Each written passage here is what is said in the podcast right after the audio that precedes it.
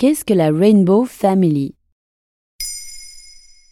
Merci d'avoir posé la question. En ce début de mois d'août 2021, un rassemblement de la Rainbow Family, à traduire par la famille arc-en-ciel, se termine dans l'Ariège, dans le sud-ouest de la France. Mi-juillet, le quotidien régional La Dépêche du Midi estimait autour de 800 le nombre de personnes établies dans la région du Donaisan.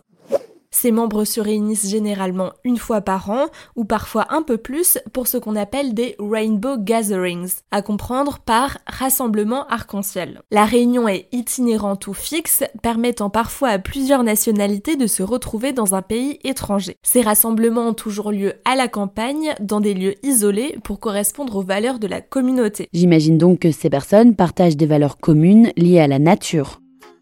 L'objectif des membres est d'adopter un mode de vie libre, de s'éloigner de la société de consommation pour prôner l'entraide, le vivre ensemble, l'amour de soi, le tout en communion avec la nature. Ils vivent de façon alternative et revendiquent des opinions communes, la défense de l'avortement et de l'euthanasie et l'opposition à la mondialisation et aux nouvelles technologies. Pour résumer tout cela, le site de la Rainbow Family France évoque leurs retrouvailles comme des moments doux, des moments forts dans la parole, dans l'action. L'émission Trax sur Arte avait rencontré des participants d'un Rainbow Gatherings aux États-Unis il y a quelques années. J'ai rencontré les plus belles personnes au monde.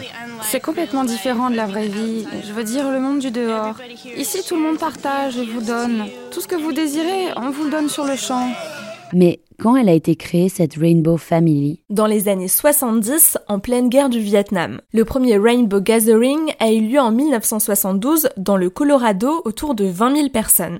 Désireux de poursuivre l'aventure, ils sont repartis avec une idée, réitérer cette action chaque année. Le mouvement a pour la première fois traversé l'Atlantique pour un rassemblement suisse en 1983. Et comment ça se passe sur place? Il faut savoir s'organiser parce qu'il n'y a pas d'électricité ni d'arrivée d'eau courante. On y trouve des personnes de tous les âges, certains y participent en famille, avec des jeunes enfants, d'autres, plus âgés, suivent les rassemblements nationaux ou internationaux depuis leur début. Ils dorment dans des vannes, tentes, tipis ou à la Belle Étoile. Certains d'entre eux vivent sur la route à l'année et d'autres les rejoignent pendant l'été. C'est original comme vacances. Et au quotidien, les membres participent à des activités en lien avec la nature, du yoga, de la danse, de la musique ou encore de la cuisine.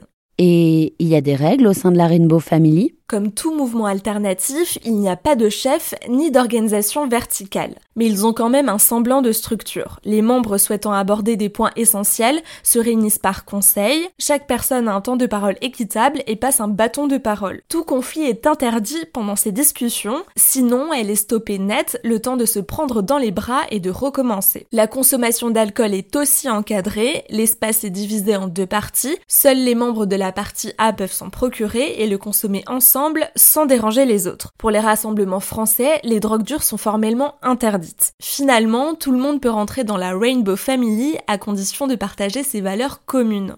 Voilà ce qu'est la Rainbow Family.